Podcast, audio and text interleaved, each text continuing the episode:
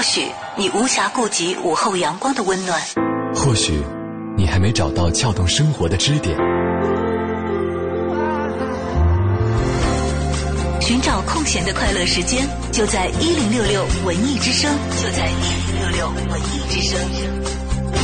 京城文艺范儿，让你的生活独一无二。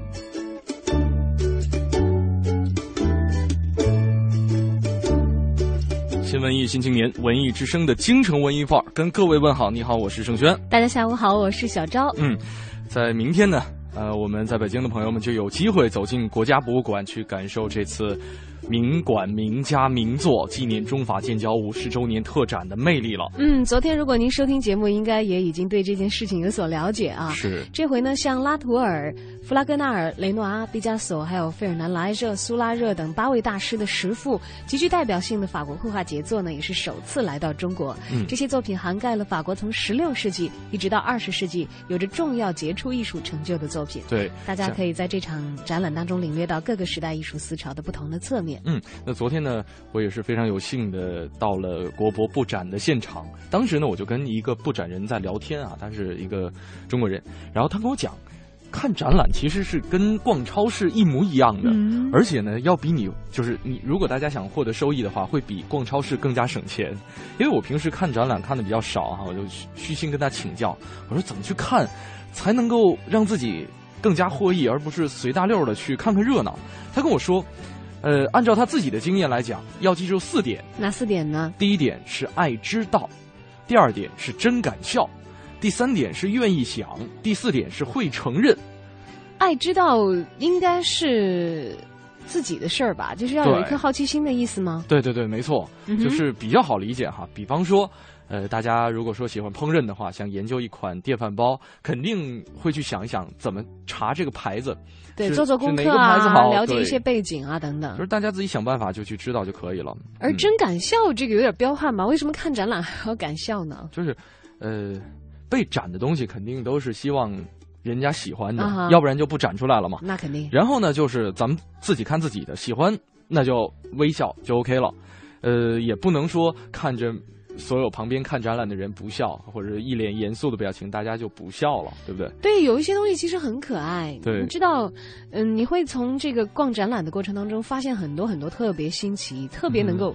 戳中你的东西，我就有一个朋友跟我讲过，说他有一次去逛陕西省博的时候，就看到一件古代的文物。嗯他说我瞬间有一种感觉，全身浑毛到汗毛倒竖。嗯他说我觉得那一刻这个东西会带着我穿越。什么东西？呃，我我也不太记得，但大概是有点像这个《来自星星的你》里头主角看到那个簪子的感觉吧。哦，四百年前的房本。要不要这么现实？浪漫一点好吧？哎，不过他很现实。他我下一秒钟就想到说。哎，不行，我我的小孩子还要有人照顾，他所以才把身体的那一股冲动就是按捺下去，按下去了，然后从博物馆走出来，心情都久久不能平静。其实很多时候，我们看到一个好的展览，跟你的兴趣爱好或者是你的好奇点很契合，跟你的审美啊，而且对你的对世界的认知有拓展的话，你真的是会得到这样的感觉。没错，呃，这个。大家也可以放心大胆的哈，就是随心所欲去看，只要你的行为不影响到对于画的保护，也不影响到其他参展人的这样不是这个看展人、观展人的这样一些这个呃观展的行为就可以了。对，你知道，我记得我在这个。呃，梵蒂冈博物馆的时候，因为我只买了门票嘛，然后他那个解说好像我是当时没顾上，还是就是没有中文的，我忘了。反正我没有带那个解说的东西，那个仪器电子的解说通。哦，因为我以前听我朋友吐槽说罗马的那个中文解说，他说听得我都快睡着了，然后很水，我就没有没没有在梵蒂冈博物馆里面再租那个。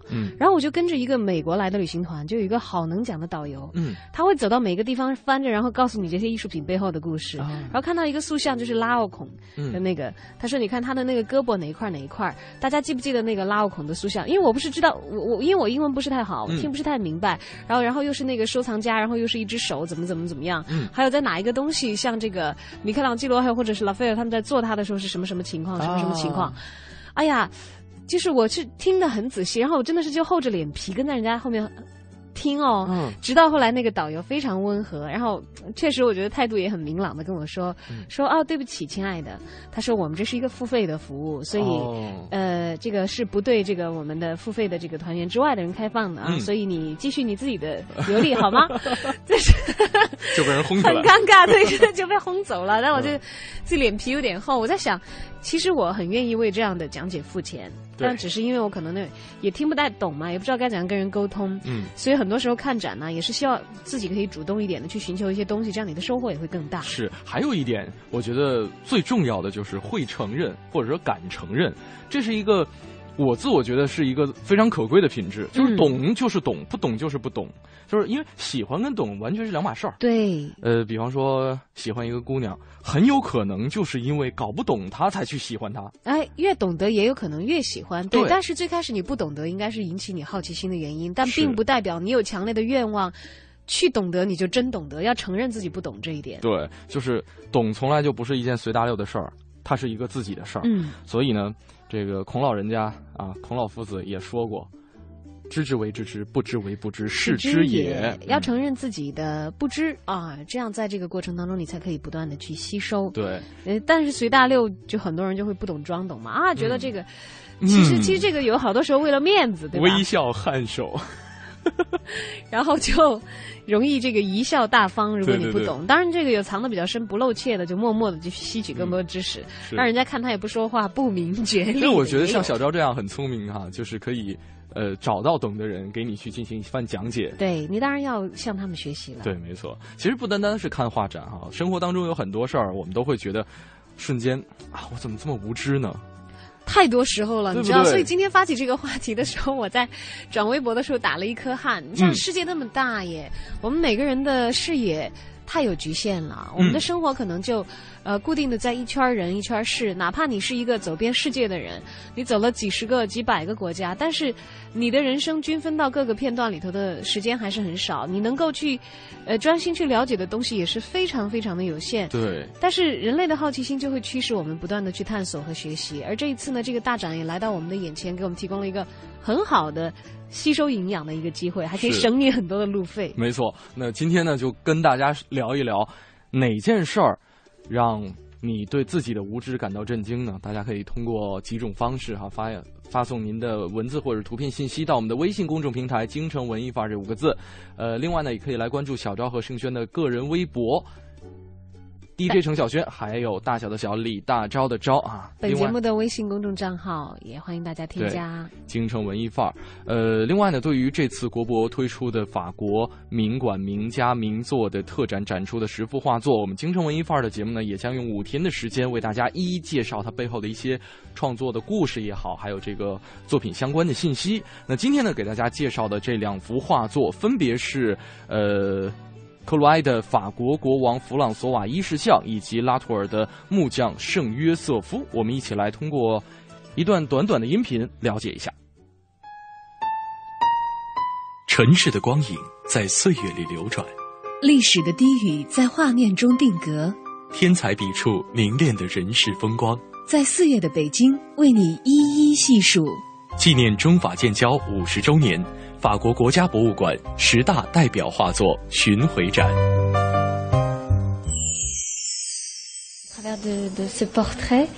那么，首先我们看到的这个是。法国国王弗朗索瓦一世的这个肖像画，那么这幅肖像当中呢，大家可以充分的体会到这个他作为国王的这种威严。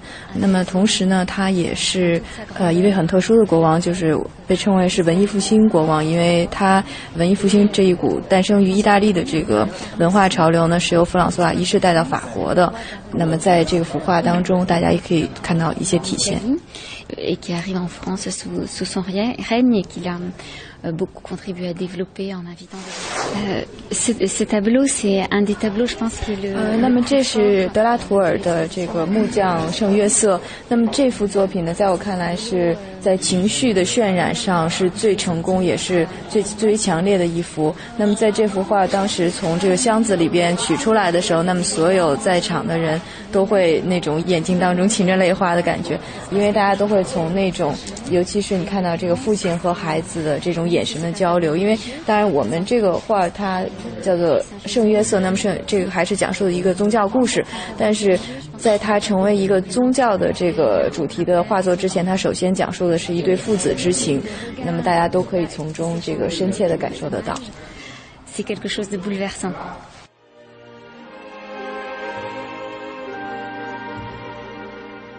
Smile, though your heart is aching. Smile, even though it's breaking. When there are clouds in the sky, you'll get by. If you smile through your fear and sorrow, smile and maybe tomorrow you'll see the sun come shining through for you. Light up your face with gladness hide every trace of sadness.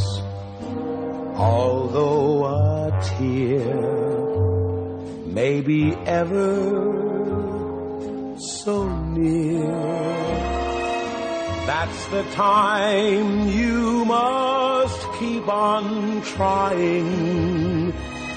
Smile, what's the use of crying? you'll find that life is still worthwhile if you just smile.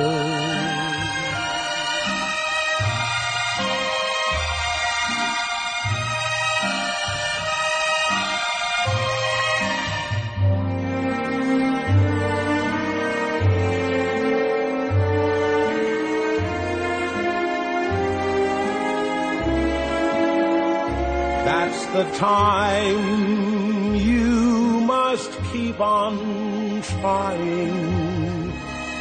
Smile, what's the use of crying? You'll find that life is still worthwhile if you just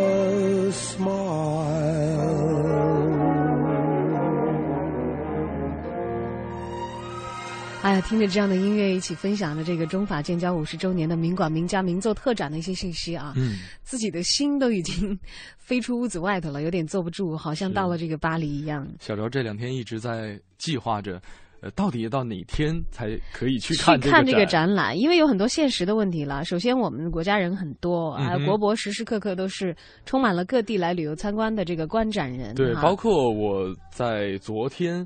在布展现场外面也有很多的游客等待着这个展览的开始，就是还没有正式开展的时候就已经被团团围住了。你看到很多虎视眈眈的眼睛，但是我觉得值得，当然值得。你你想想，我当时，只有刚才我们在这个录音当中听到的介绍的这两幅画。都是这个法国的卢浮宫的馆藏啊，一幅是呃让克鲁埃的法国国王弗朗索瓦一世像，大约是一五三零年的作品；还有一幅是乔治德拉图尔的木匠圣约瑟夫，对，大约是一六四二年所画的。没错，这两幅都是卢浮宫的馆藏啊。卢浮宫其实也是人流如织，是真的像煮饺子一样。你知道我这辈子排过最长的队伍就是卢浮宫门口的队。哦，我看到那个大玻璃金字塔，然后我看到大家很有规律的在排。嘛，然后两个人一排的队伍，我一看，因为我那天下午要离开巴黎，我上午的时候去就去到卢浮宫，还是在一个斜雨霏霏的这个巴黎比较清冷的一个飘着小雨的上午，天还灰灰的，然后我就看到卢浮宫这个门口开始排队，哈，我就去找那个队尾，结果那个队尾直到我穿过那个卢浮宫一个宫殿的宫门，排到另外一个广场，就是绕到外头那一圈，然后还好速度还比较快，我大概是。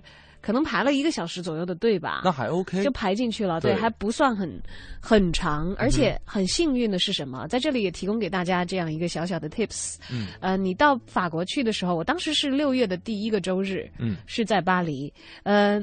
每个月都有一个博物馆日，好像就是周日吧。嗯，呃，是法国所有的，就是巴黎所有的博物馆是免票的，因为正常情况，卢浮宫应该是十三欧的门票。嗯哼，呃，这个那天如果你赶到，就是可以免费对的，就免费的，所有人全部是免费的。你像国内的很多博物馆是周一闭馆。嗯嗯，这个卢浮宫呢？呃，好像也是周一闭馆。周一闭馆啊，我我嗯，因为我到那儿是周末的两天。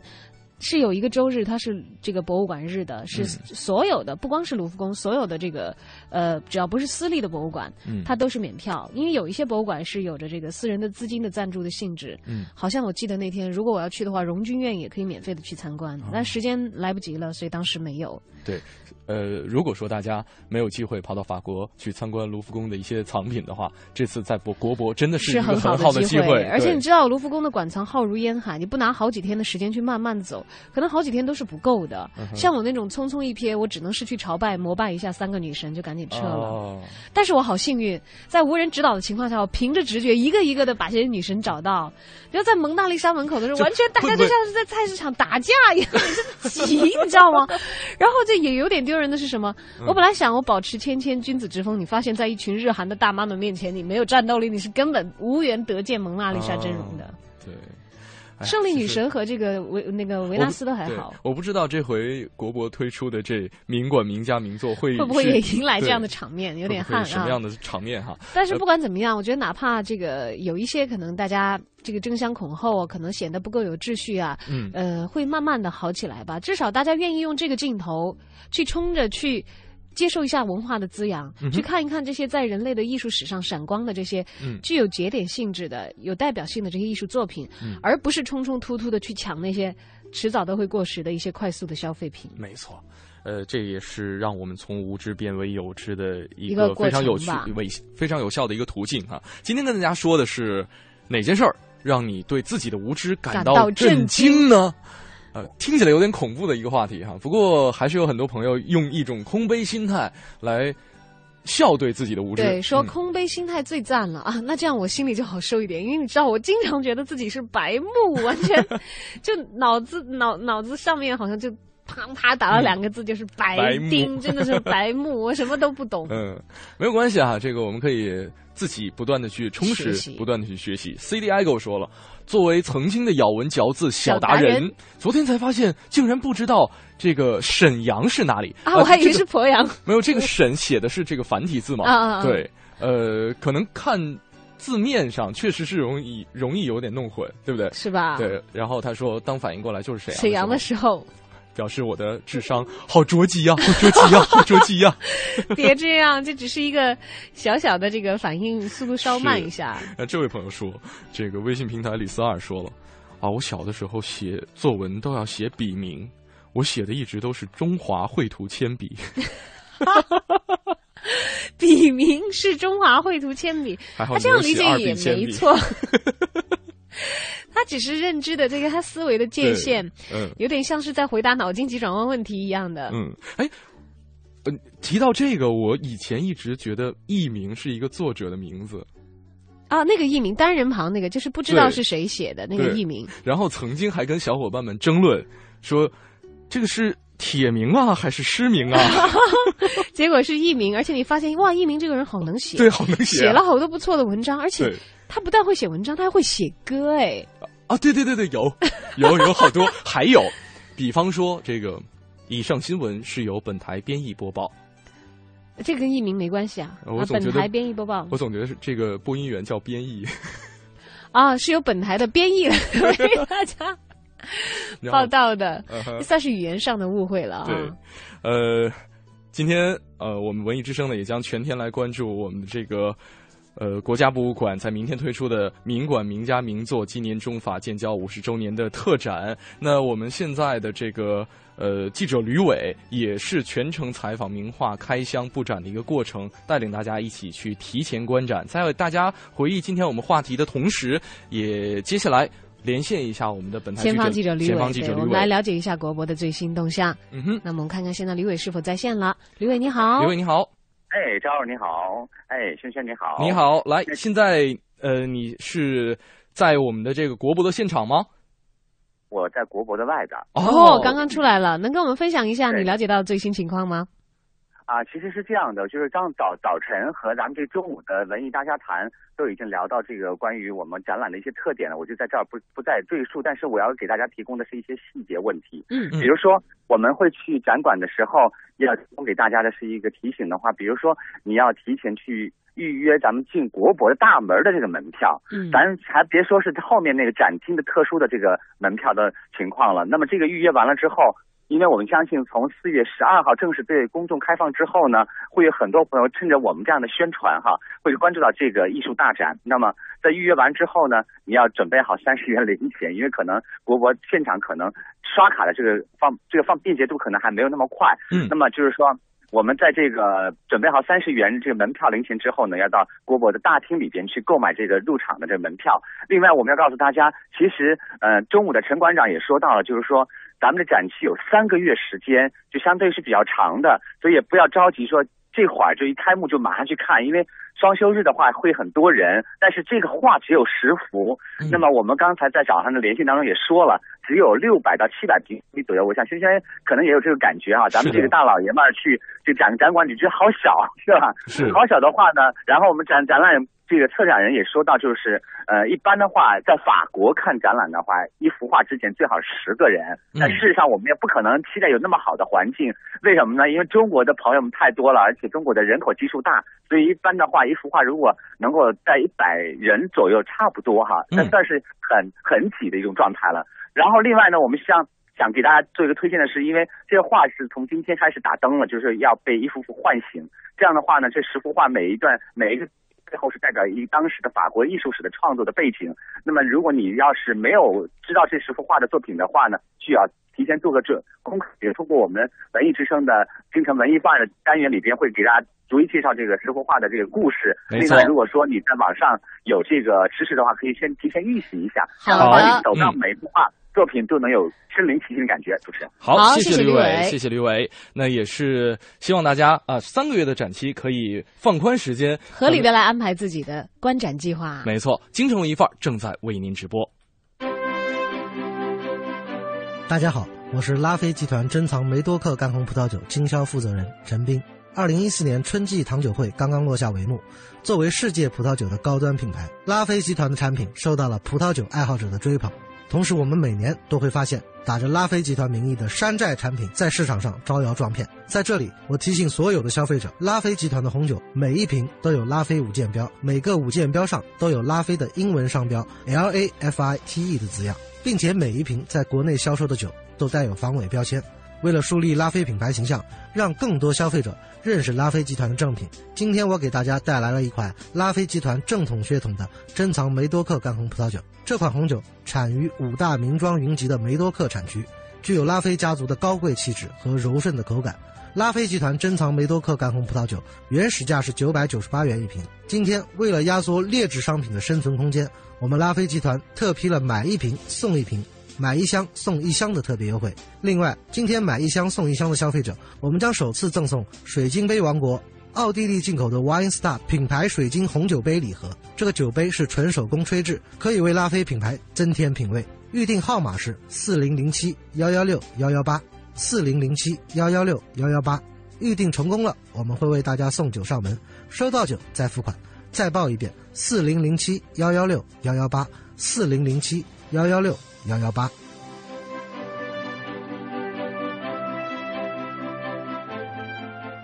其实很多消费者都知道拉菲集团的红酒好，但是对这段葡萄酒历史并不是很清楚。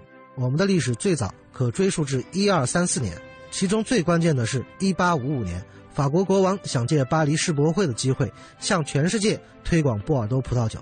于是他请波尔多葡萄酒商会筹备一个展览会，来介绍波尔多葡萄酒，并对波尔多酒庄进行评级。虽然这是针对波尔多所有葡萄酒的排名，但最后入选的庄园几乎全是梅多克产区的，其中就包括位列头等院一级的拉菲庄。所以葡萄酒业内有句俗话：“世界红酒看法国，法国红酒看波尔多，波尔多红酒看梅多克。今天提供给大家的正是梅多克原产地的拉菲珍藏干红葡萄酒，原始发行价九百九十八元一瓶。今天我们特批了买一瓶送一瓶，买一箱送一箱的特别优惠。另外，整箱订购我们将首次赠送水晶杯王国奥地利进口的 Wine Star 品牌水晶红酒杯礼盒，可以增添品味。预订号码是四零零七幺幺六幺幺八，四零零七幺幺六幺幺八。预订。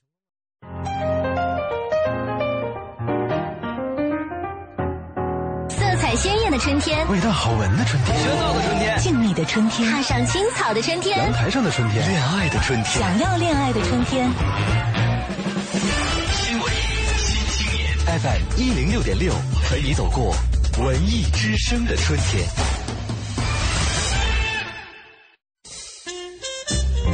新文艺新青年，文艺之声陪你一起走过这个春天。大家好，我是戴玉强。你注意了没有？这几天那小草，哎，那发芽了。大家都知道，春天是一个播种希望的这么一个季节。把希望放在心里，不紧不慢的把这个目标去实现它。到秋天再去收获。春天到了，我最想去到郊区闻一闻泥土的芬芳。我是百木三十，春天里，我和文艺之声一起放飞希望。老公，找什么宝贝呢？找着了，零幺零五幺二九幺零幺零，好视力免费体验电话。对呀，一个电话不出门，免费的体验装，免费快递到家。这不，前段时间爸老说眼睛不舒服，出门不方便，我呀赶紧找电话给他们也用上好视力。对，好视力护眼啊，更放心。好视力明目贴，缓解眼睛干涩、发痒等视疲劳症状，护眼不花钱，尽在好视力。零幺零五幺二九幺零幺零。这个不让试，那个不让碰，怎么买？别纠结了，好视力明目贴，先体验再购买，一个电话免费的好视力春季护眼礼包，免费快递到家。零幺零五幺二九幺零幺零五幺二九幺零幺零。本品由好视力科技荣誉出品，不能替代药品及医疗器械。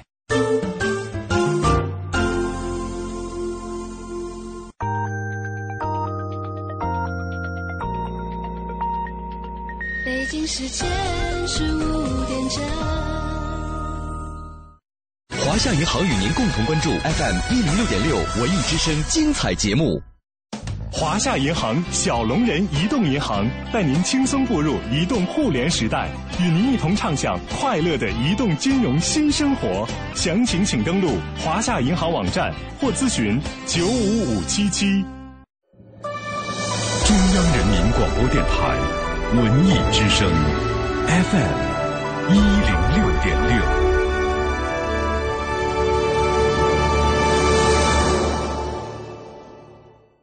轻松快乐多一点，幸福伴随每一天，就让我们一起去感受。精彩的一零六点六，快乐在左右。这个春天，你可能从菜市场带回家十大箱红色水果，老妈说太浪费，因为根本吃不了。可是那又怎样？当季就是新鲜。这个春天，你可能在高级商场订了一件白色衬衫，因为九三年已经买过两件，一模一样。可是那又怎样？当季就是享受。冬天太闷，秋天太短，而夏天太用力。FM 一零六点六文艺之声，这个春天听最当季的文艺广播。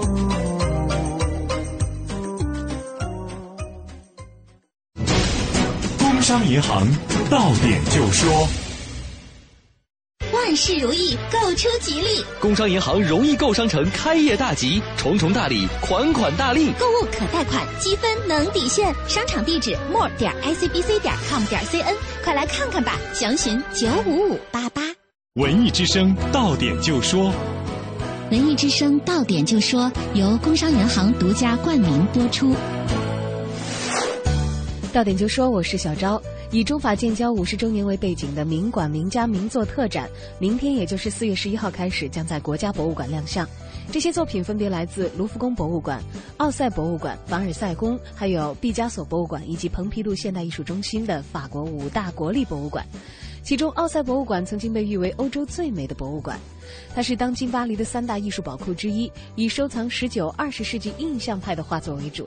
这次来到北京参展的雷诺阿名作《加雷特磨坊舞会》就是奥赛博物馆的镇馆之宝。文艺之声今天全天重点关注法国名画的中国之旅，揭秘世界名作的首次离开法国的布展经历。敬请大家到时收听。二零一四年第十三届北京国际汽车展览会将于四月二十号到二十九号在中国国际展览中心的新馆举行。北京车展和享有盛誉的法兰克福、日内瓦、巴黎、东京、底特律等车展共同定位于全球的 A 级车展。本次展会的主题是“汽车让未来更美好”，预计将成为国内历史最大的大规模车展。昨天以“共享全民阅读，同绘中国梦”为主题的第四届北京阅读季在北京启动。北京新闻出版局发行处的刘义军表示，阅读季办到今年将正式升格为全国首家国家级品牌的全民阅读活动，总计会有一千多场的活动。今年是莎士比亚诞辰四百五十周年，国家大剧院从四月二十二号开始举办系列纪念演出。开幕演出为《麦克白后传》，林兆华与易立明联合执导的《大将军寇刘兰》也将登台亮相。到点就说，刷新你的耳朵，欢迎接下来继续收听《京城文艺范儿》。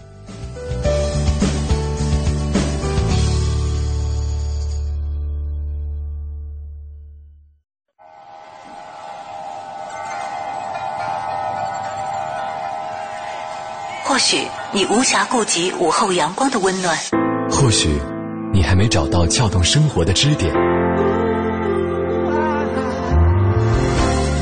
寻找空闲的快乐时间，就在一零六六文艺之声，就在一零六六文艺之声。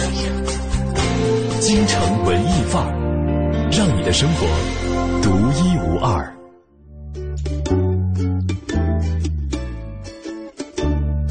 京城文艺范儿，让你的生活独一无二。十五点零四分，欢迎您回来。你好，我是盛轩。大家下午好，我是小昭。嗯，今天跟大家聊一聊，哎呀，有哪些事儿会让你觉得自己特别无知？太无知了。对，呃，朋友们，通过两种方式可以跟我跟小昭取得联系哈。这个我们的微博平台“大小的小李大昭的昭”和 DJ 程小轩。另外，另外呢，还有我们的微信公众平台“京城文艺范儿”这五个字。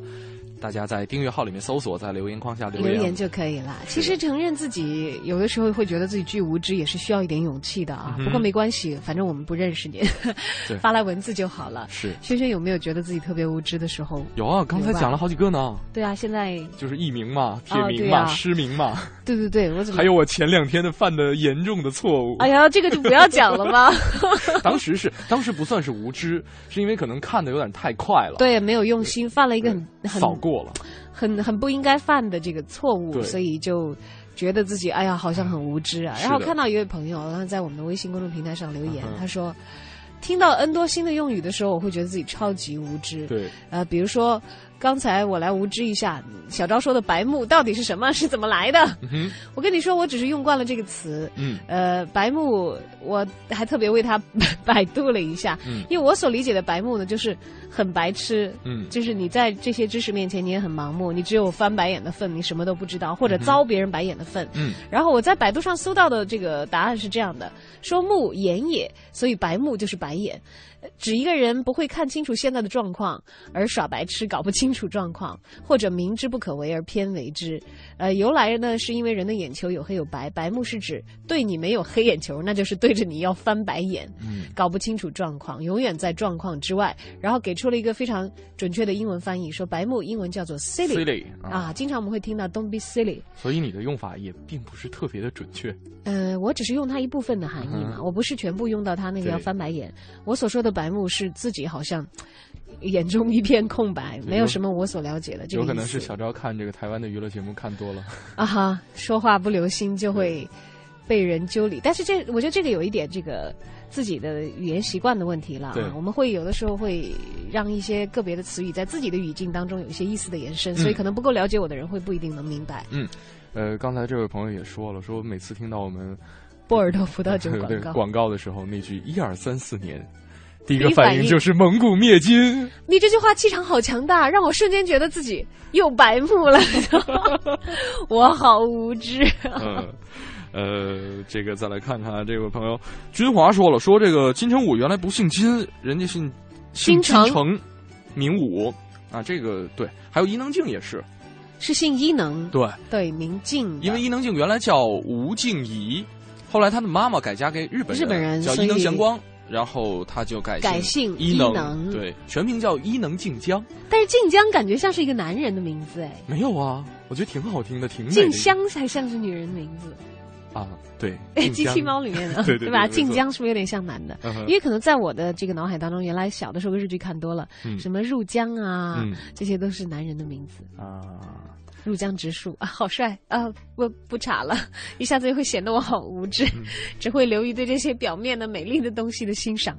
王志宇说了，呃，说我浏浏览网页有一个习惯，就是在新标签页当中打开链接，这样呢就可以一次性打开好多页面在后台，然后呢在浏览之后慢慢再关掉。但是呢，他之前用的一直是右键。打开快捷菜单，然后上面有一个选项说，在这个新标签页打打开链接，每次都要点两下，对吧？右键一下，左键一下，然后呢，点多了之后，指头会觉得很不爽。直到昨天，发现其实只要在左键点链接的时候，多按一个 Control 键就可以了。就这样你就觉得自己无知了是吗？你好歹昨天还知道了，我到现在才知道这个功能，这位朋友，真是跨，是不是深深的觉得很很安慰？没有，我觉得跨领域当中的一些知识缺乏是很很正常的一件事大家没必要因为这个觉得对，就每每次小昭在登录自己微博的时候，呃，你必须要输完自己的用户名，然后呢用鼠标点一下这个密码框，我就觉得怎么这么慢呢？其实你不知道有一个键子叫 Tab 键吗？我到现在都不知道你，你也不教一下我，真是的。现在可以教你。对，其实这个电脑当中有很多的快捷键哈，这都可以让大家使自己的这种办公效率更加快速一些。对，最重要是让你不在手手面前显得好像很无知。不过无知就无知了，如果我不是这样无知的话，我怎么可以知道啊？还有一个 Tab 键是可以使用的。呃，黄米米说了，说我跟房东第一次打招呼，脱口而出“楼主好”。我当时我就震惊了，他的啊，你好，你好，你好，当时又震惊了。跟你这个气场还是很合的，属于 BBX 呃 BBS 综综合症。楼主好，对，现在的话已经楼主这个称呼，对对对，很很少看到了。对啊，郭襄这个真的是很扫盲嘞，我觉得我觉得这不算无知，绝对是因为你知道的比较比较清楚。嗯，他说《清明上河图》当中的“清明”两个字。不是清明节的意思，而是取自清明之事这一个典故。嗯，宋徽宗借此来表达当时社会安定、人民富足，是他的清明的治世之下的。哎，上河图，哎，我还真的以为是清明上河图。长知识了啊！这个 Asker 说了，说以为堰塞湖是一处风景名胜，好像鄱阳湖一样。喂，这个，这个，这个确实。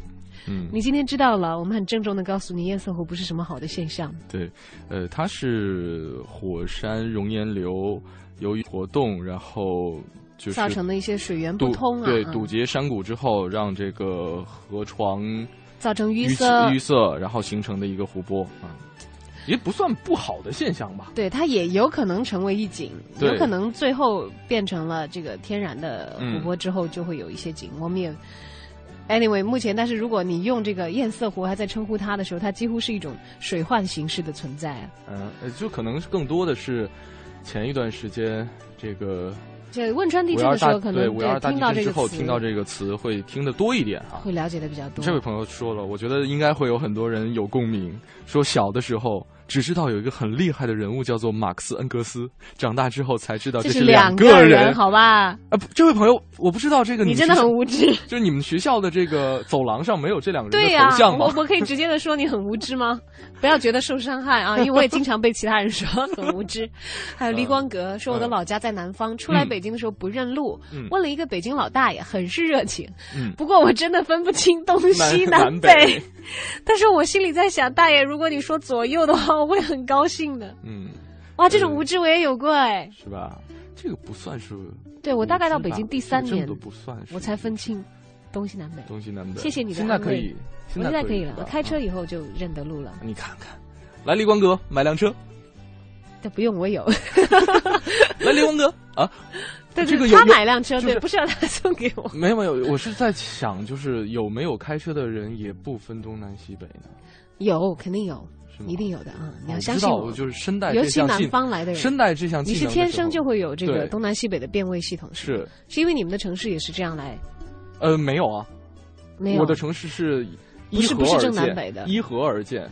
就是非常哇，那你这个技能好强大。对。哦，另外现在给大家这个重新更正一个，呃，为了不显得我很无知啊，我六月份的第一个星期天去到卢浮宫免票呢，是因为每个月的头一个星期日是巴黎的，不光是卢浮宫，是巴黎的博物馆日免费日啊，所有的公立博物馆是会免门票的，而不是在六月份的每个周日啊。记住了，是每个月的第一个星期天是大家去逛巴黎的这些艺术场馆的好时机。没错，今天跟大家聊的是哪些事儿让大家觉得自己特别无知呢？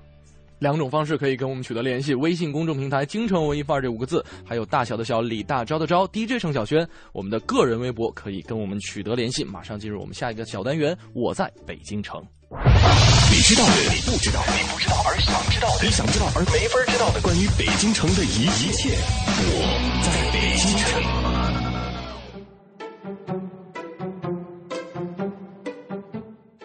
京城文艺范儿，让您的生活独一无二。大家好，我是相声演员杨多杰。昨天呀，我们给您聊了这个北京的美国学校，不少外国人呢都跑这儿寻根溯源来，因此我们才得知了这所学校的具体位置，也就是如今的朝内大街二百零三号院。这个二百零三号院啊，现在看起来那就跟一个普通的小区啊。没有任何的区别了，而只是在一进院门的地方，有一座小洋楼，在这筒子楼之中呢，鹤立鸡群，还显得十分扎眼，有点那个羊群里边出骆驼的感觉。这座小洋楼啊，地上是三层，正面设立八根石柱，简洁庄重。这要是内行啊，一眼就看得出来，这是典型的美国古典折中主义风格建筑。后边这墙壁上呢，您要仔细瞧啊，还隐约可见一些基督教题材的浮雕，若隐若现，呃，也显得生动活泼。这些建筑的细节呀，都向我们透露，这个三层的小洋楼就是当年美国学校的主楼。绕到楼后啊，还有一左一右两座副楼，侧映在这主楼的两旁。这三座楼呢？大体呈现了品字形排列，相辅相成。如今呢，这两座副楼已经完全的作为了居民区，而主楼呢，则是文化部的老干部大学。这三所楼就是当年美国学校的主体建筑了。这所北平美国学校啊，创立于一九一八年。这是怎么一个时代背景呢？原来当时啊。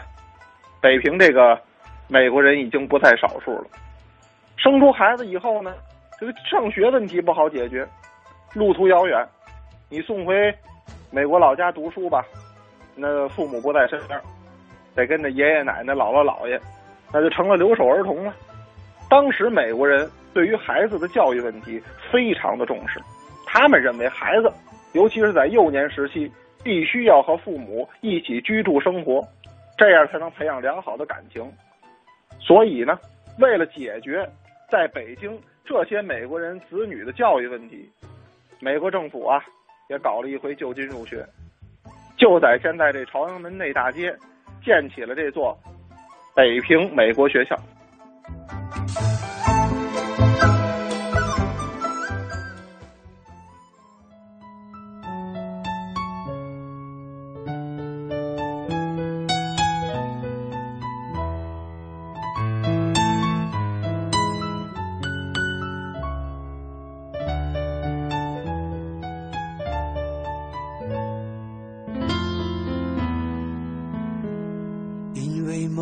间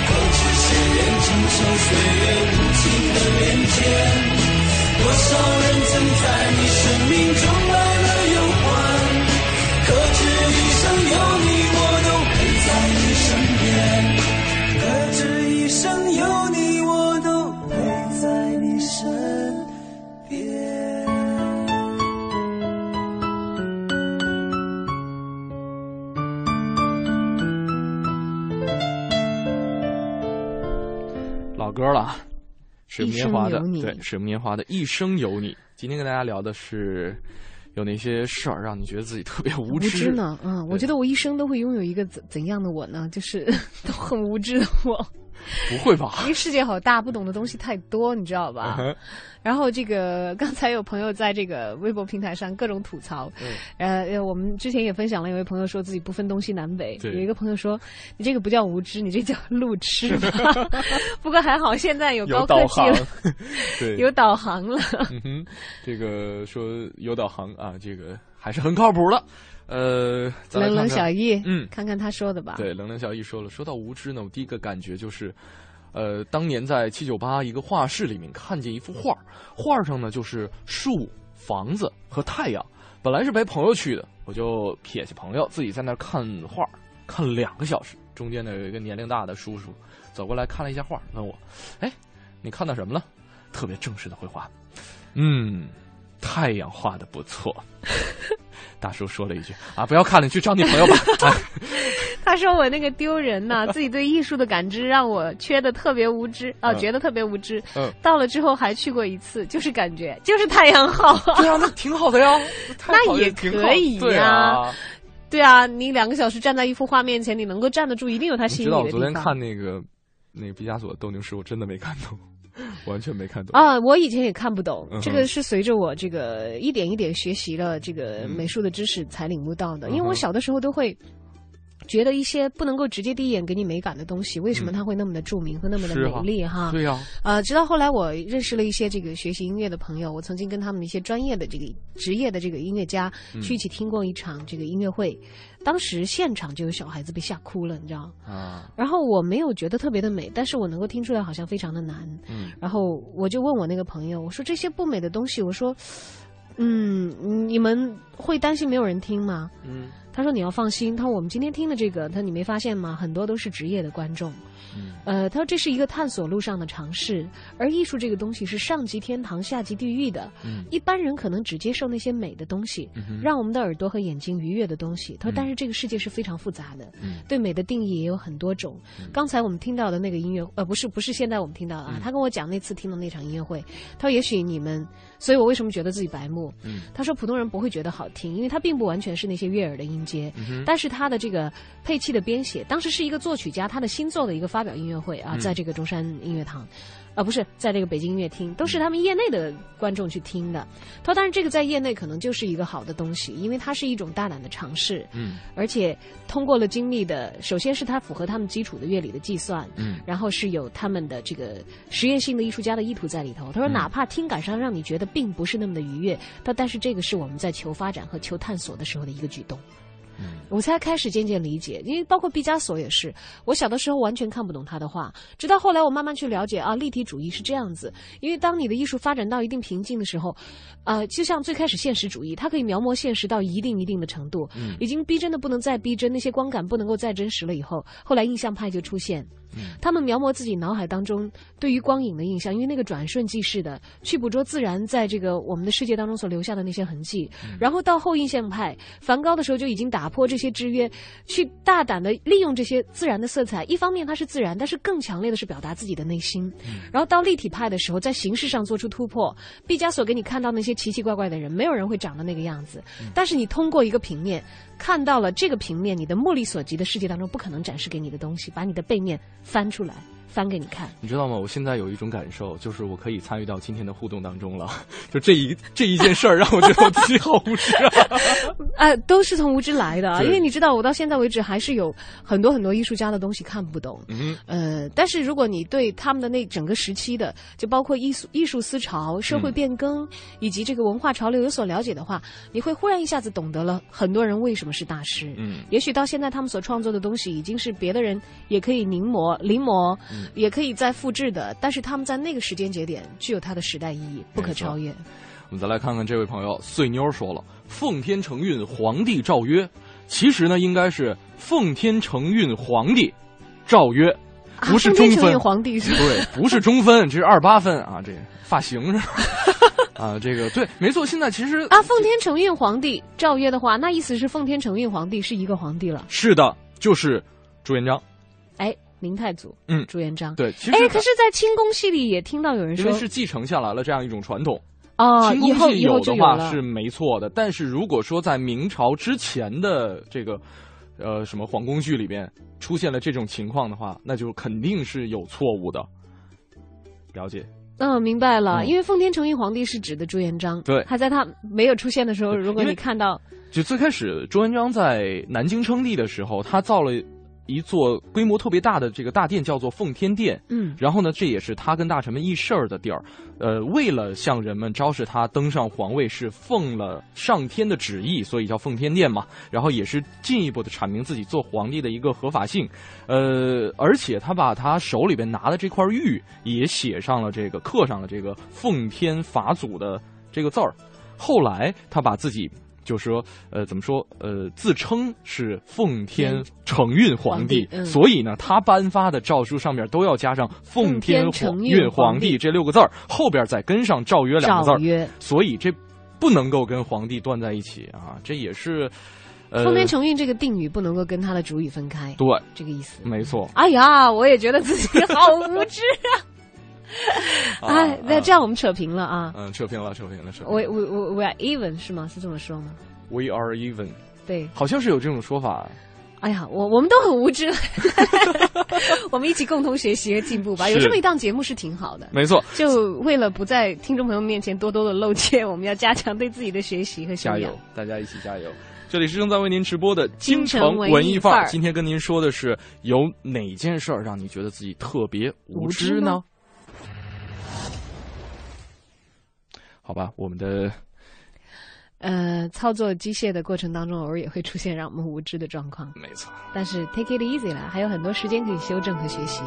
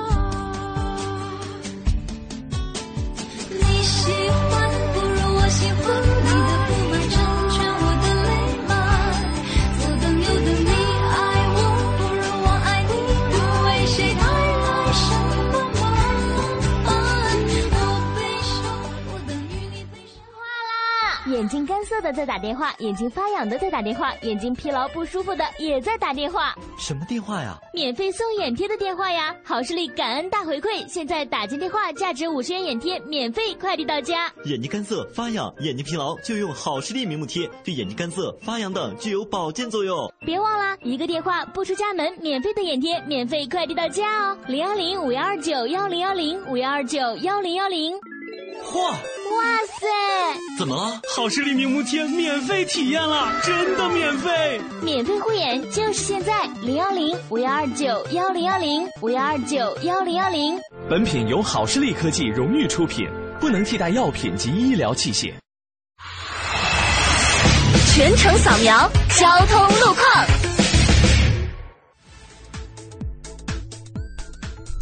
好，来关注一下路面的消息。目前呢，二环还是拥堵的路段，不管是东西二环，那么南向北以及北向南的方向都是逐渐出现了这个交通淤塞。呃，建议途经此处的司机朋友注意减速缓行，同时保持稍安勿躁，在路面上行驶呢切忌心急。呃，另外之前堵车比较严重的莲花池东路现在已经恢复通行正常。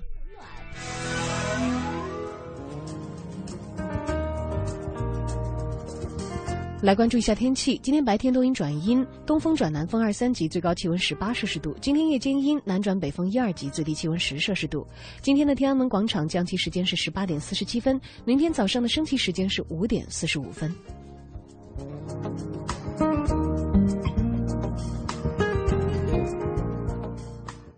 二零一四北京第一季珠宝展，四月十一日至十四日，北京农展馆。四月十一日至十四日，北京农展馆。文艺之声今日重点关注：法国名画的中国之旅。卢浮宫、凡尔赛宫、奥赛博物馆、蓬皮杜现代艺术中心、毕加索博物馆、法国五大博物馆、毕加索、维诺阿拉图尔、弗拉戈纳、费尔南莱热、苏拉热，八位艺术大师。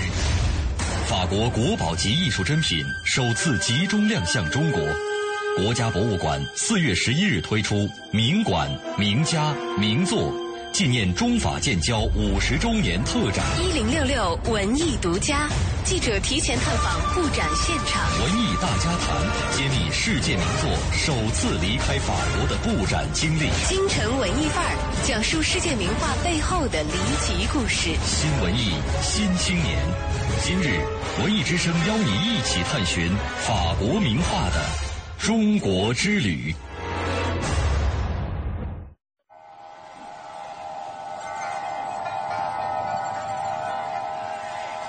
或许你无暇顾及午后阳光的温暖，或许你还没找到撬动生活的支点。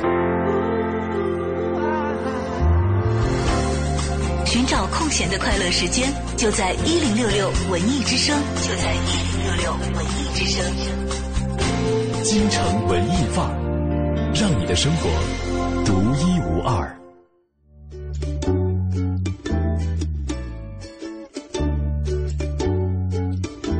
精神文艺范儿，让你的生活独一无二。盛轩和小昭在周四的下午跟你问好，你好，我是盛轩，我是小昭。今天在节目当中，我们一起来讨论一下，有没有哪些事让你忽然觉得啊，我好无知啊？嗯。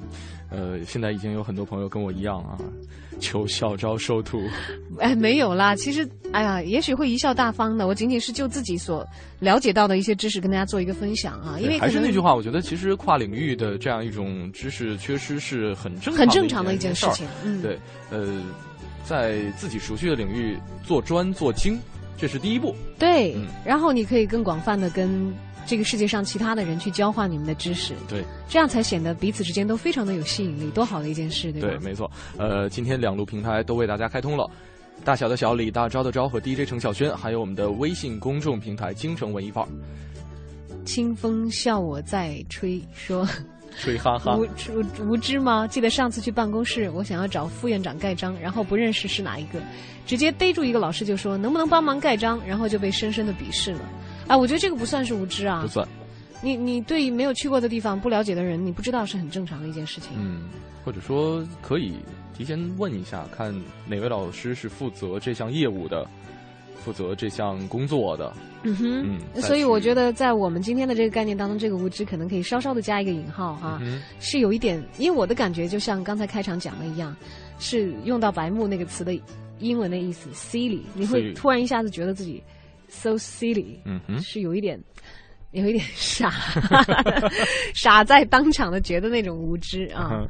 呃，石宇奎说了，说阿里博士姓阿里，名博士，博士不是他的职位，不是他的这个职务，对，这个叫博士。你你会随着年龄增长，就这个误会就化解了，对吧？嗯，呃，还有看看哪位的呢？没有，我我特别想说一下这个，你觉得呢？啊，您说。嗯哼，呃，这位朋友说了，说一定要说，身为北京人呢，对于很多朋友们乱用儿化音是超级无语的。呃，包括我们主持人也经常会出现啊，包括我跟小昭两个人。对，但是还有一点点啊，我觉得其实因为各地在使用儿化音的时候，它的位置是不同的。对，而且如果说单论普通话来讲的话，对普通话和北京话的儿化使用是有区别的。对，普通话的是要一是表达小。嗯，另外一个是亲切可爱，亲切可爱。对，还有这个在北京话里面，我们知道儿音有的时候是表示不尊重。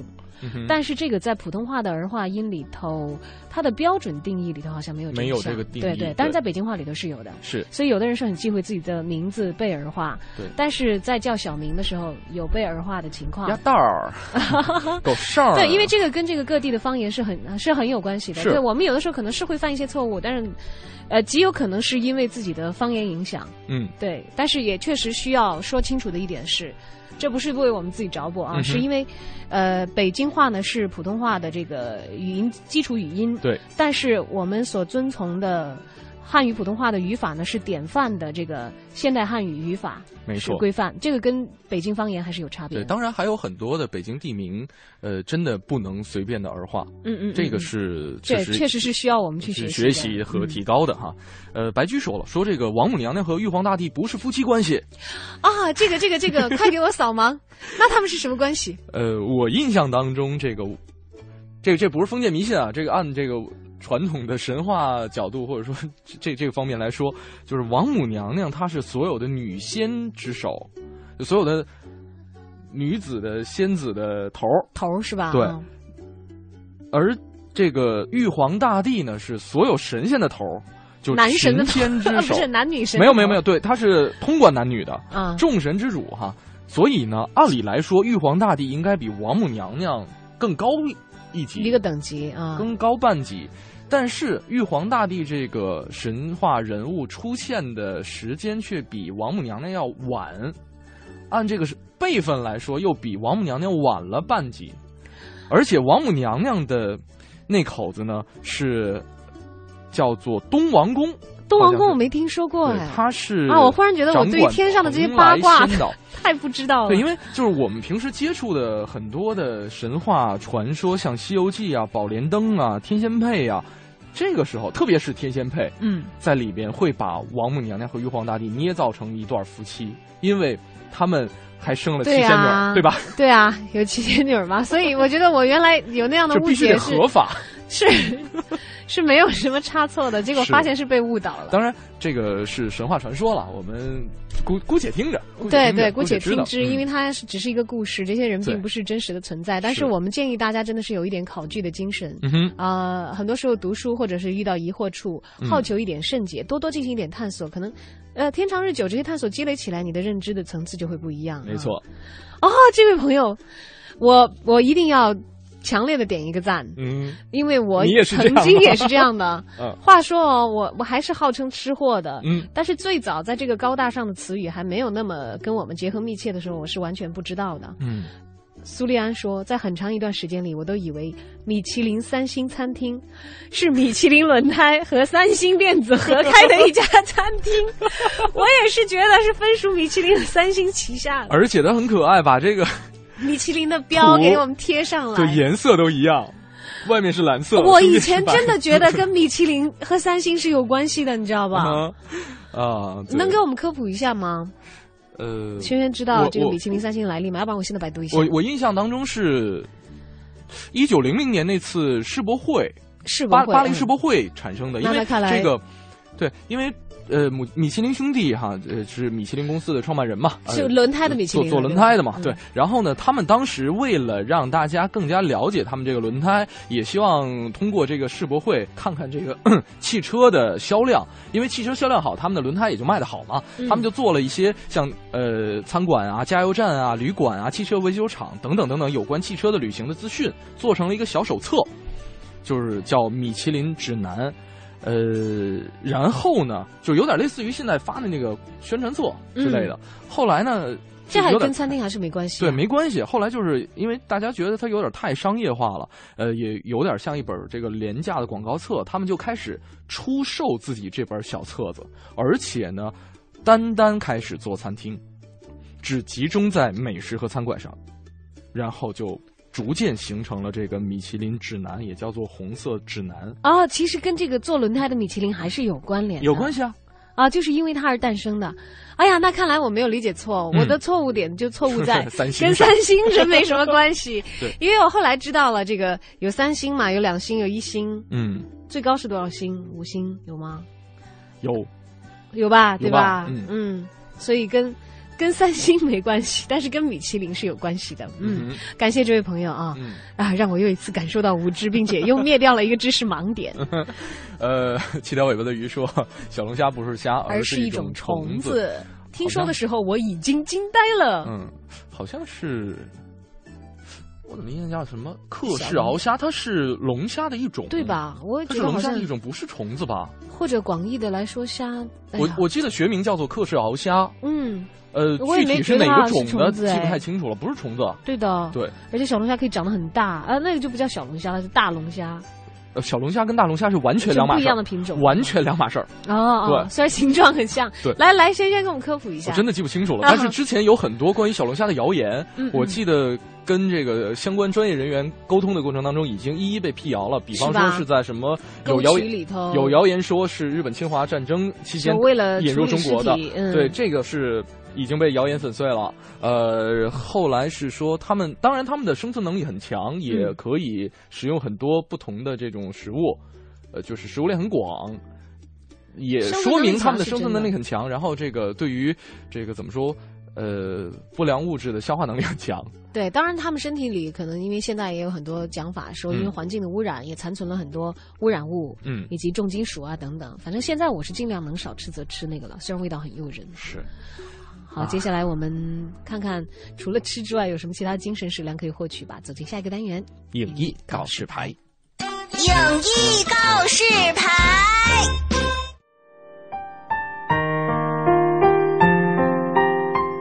京城文艺范儿，让你的生活独一无二。听众朋友们，大家好，我是来自永乐票务的文平。今天给大家推荐的一场演出是《天空之城》，久石让与宫崎骏动漫作品视听音乐会。久石让对中国年轻一代的动漫乐迷们来说都不陌生，宫崎骏的《天空之城》、《龙猫》、《魔女宅急便》、《千与千寻》、《悬崖上的金鱼公主》等多部动画电影配乐都出自他手。啊，一位是日本动画电影的领军人物，另一位呢则是被誉为东方威廉姆斯的日本电影配乐大师。宫崎骏和久石让的作品足以让观众百听不厌。这次的音乐会呢？嗯，将会以弦乐五重奏加钢琴的形式来完整演绎两位大师的电影音乐作品。弦乐重奏要求演奏者有较高的演奏水平，能独当一面又相互配合，共同创造出美感。弦乐的高雅、和谐和丰富的表现力是其他音乐形式所不能比拟的。这次音乐会精心挑选出来的每一首作品都很符合音乐会的主题。演奏的内容是根据原曲，邀请了优秀的作曲家，富有针对性的重新做了一个编配，打造成适合于室内乐及弦乐五重奏等演奏的版本。充满天真童趣的龙猫，弥漫着时代的空灵与神秘的幽灵公主，音乐色彩斑斓又不失民族特色的千与千寻，融合了美国乡村音乐与民谣风格的魔女宅急便等。可以说是将这些散落的珠宝精心的串联起来了。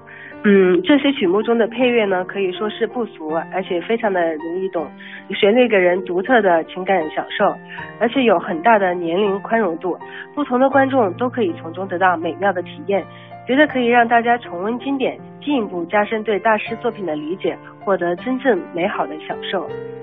嗯，演出的乐队是千与千寻。这是一支将弦乐与当代动漫音乐有机融合的演奏乐队，嗯，也是我们国内较早演奏宫崎骏久石让动漫作品的专业乐队。从巡演以来呢，千寻乐队继续陆续走过了北京、上海、广州、深圳等数十个城市，也将久石让的电影音乐带给了越来越多的宫崎骏动漫音乐爱好者。而且这个乐队呢，在林志炫一三一四世界巡回演唱会上，为林志炫进行了现场伴奏，而且在一三年的十二月份，也担任了国际钢琴大师理查德克兰德曼音乐会的现场伴奏乐队。这场演出的时间是在二零一四年的四月一十九号，北京音乐厅，而且票价非常的亲民，一百、一百六、二百二、二百八。喜欢宫崎骏。动漫的朋友或者喜欢古典音乐的朋友都可以去欣赏这场美妙的音乐会。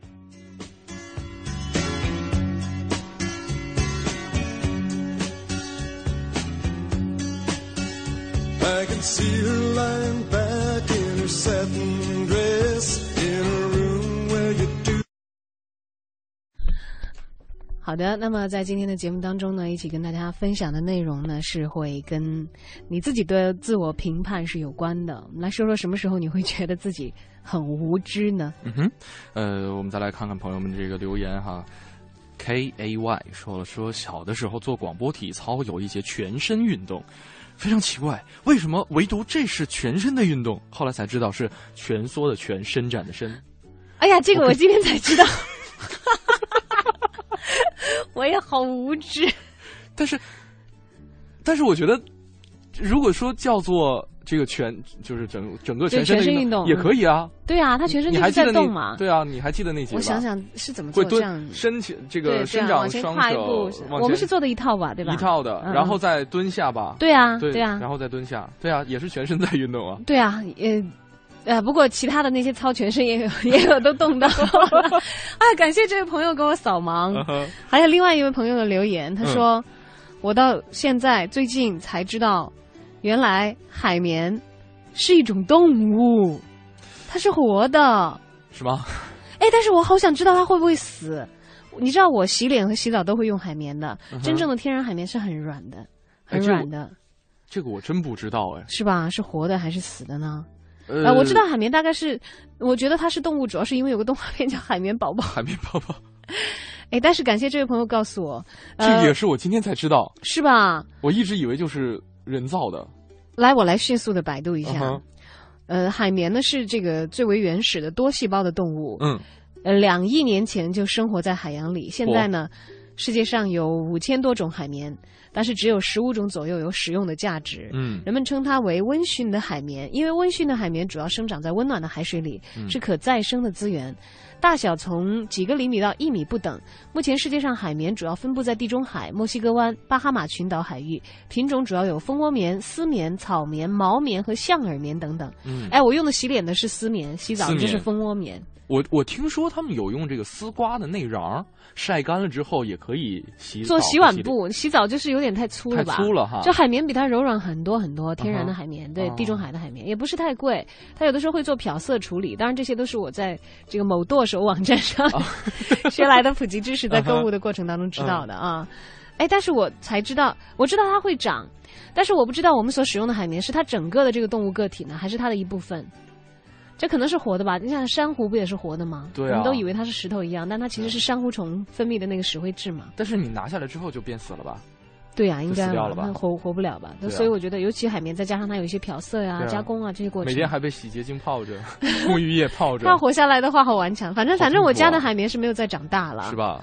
那么天然海绵的收采时间呢，通常是每年的九月到十月。嗯，有经验的海绵采收潜水潜水员会来完成这个工作，然后挑选质地上乘的成熟海绵来采收。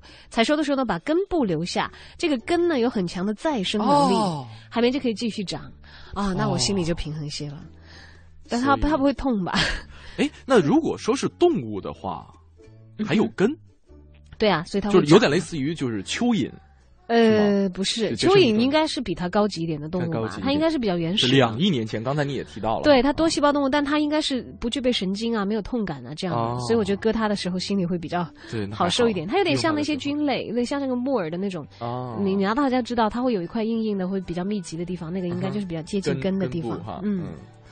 哎，长知识了，感谢这位朋友，又促使我们让自己从这个呃无知的一步台阶又往上迈了一步，靠向稍微有点常识的这样的一个人群。呃，陈芬芬说：“啊，我长了很大之后才知道鱼香肉丝里边没有鱼。”鱼香是是它的那个菜的味道，川菜里边的。对，鱼香肉丝是川菜里的这个招牌菜当中一个。我倒是很早就知道没有鱼，就是因为我看他们做的时候没有放鱼。最开始也有纳闷过，然后我记得我奶奶在厨房里教过我鱼香做鱼香肉丝的做法，嗯，但我完全忘记了，所以这个家传的手艺失传了。应该挺好做的吧？这你你你会吗？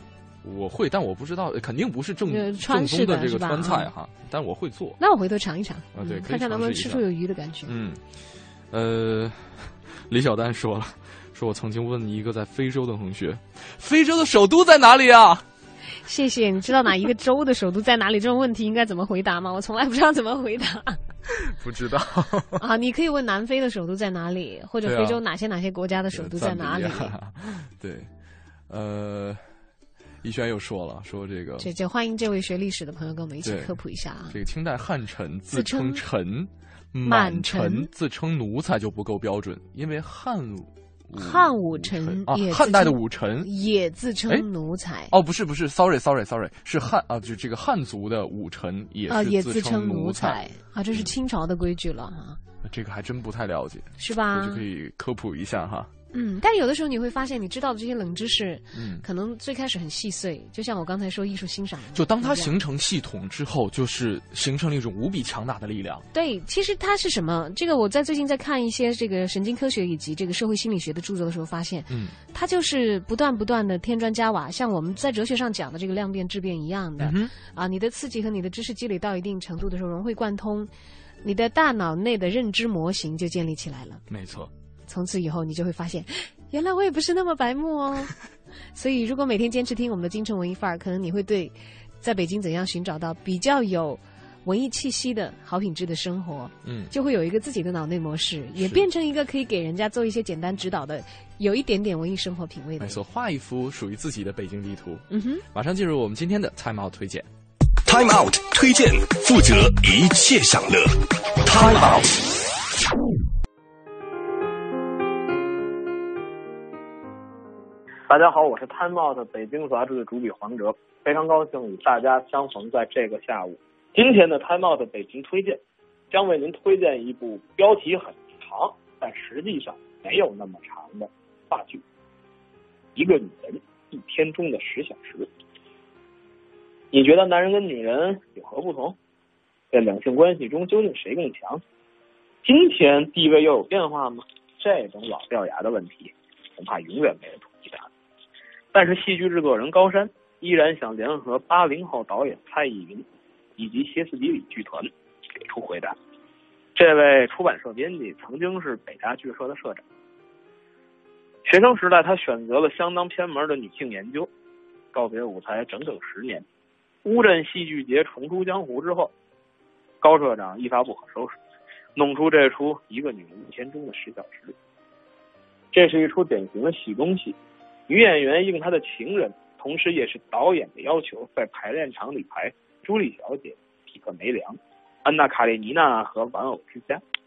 然而，每当扮演一个角色时，她都能听见那个人物本身和其他几位女性在她的耳边的喃喃低语。与此同时，他跟男性导演关系中的矛盾、猜疑也渐渐浮出水面。于是，他借着那些女性的口，在真实与幻觉中反。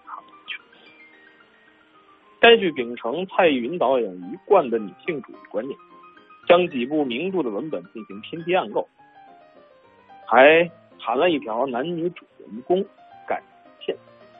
但它甚至不能算小制作，只能算迷你制作。只有一男一女两个演员，以及两台担任演员功能的监视器，却在人与人与机器的对话之间，营造出诡谲的虚幻感，模糊了现实与梦幻。诺拉、安娜卡列尼娜、朱莉小姐，世界文学画廊中的十位名女人依次登场，刚刚的其实只有一位，如今在小剧场界声名渐隆的演思航。那么多女人都为了爱情。为了自我而勇敢抗争，却都在社会和他人的无形中绝望。此时无声胜有声。这个剧选择了不说教、不控诉，职场见这些女人能去往何处。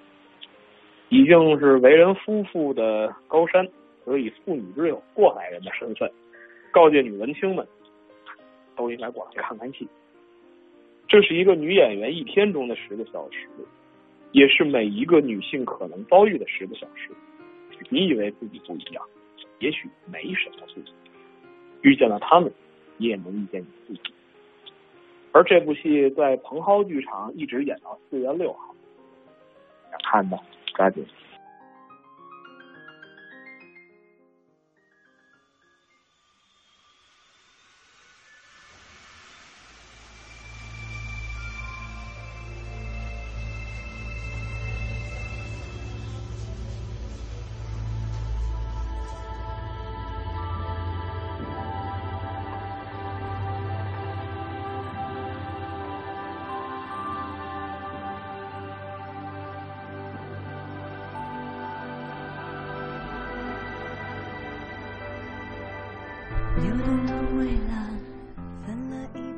好的，到这儿呢，我们今天的节目时间又要结束了。是的，感谢各位一个半小时的衷心陪伴啊！还有冷冷小姨在结束的时候发来这条鼓励的消息，他说：“这样的扫盲小课堂要常开哦，自鸣觉厉。”对，其实这是我们互相的一一次扫盲的过程，一个过程。对，因为呃，在生活当中，我们如果能够遇见比我们了解的更多的人的话，不妨自己也做一张白纸，呃，去让别人的思想。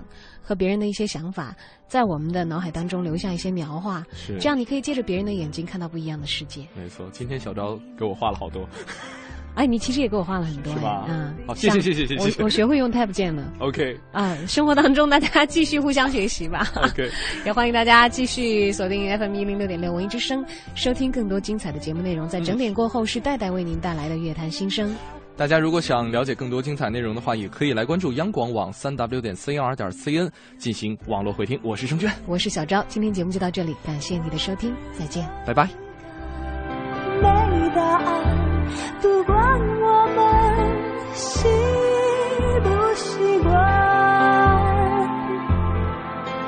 那些片段都不算，可能往右转或左转。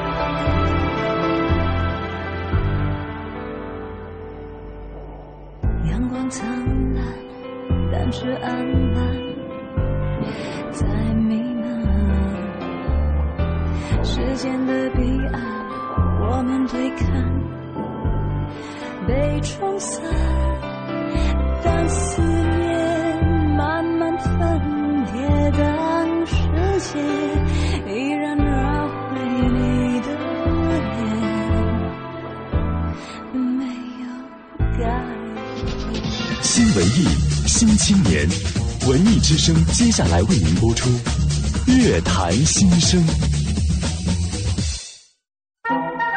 这个春天，你可能从菜市场带回家十大箱红色水果，老妈说太浪费，因为根本吃不了。可是那又怎样？当季就是新鲜。这个春天，你可能在高级商场订了一件白色衬衫，因为九三年已经买过两件，一模一样。可是那又怎样？当季就是享受。冬天太闷，秋天太短，而夏天太用力。FM 一零六点六文艺之声，这个春天听最当季的文艺广播。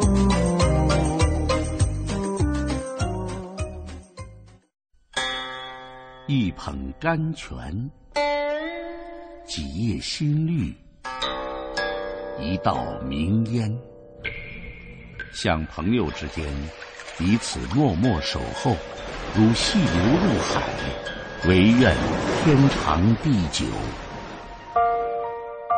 茶，潜移默化人的内在气质。中国茶文化。更是对世界影响深远。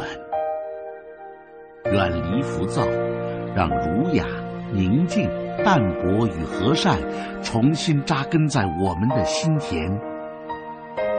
放慢你的脚步，去细细品味一种文化，品味一个悠久的传承。以茶会友，以茶论道，世界。将因你而改变。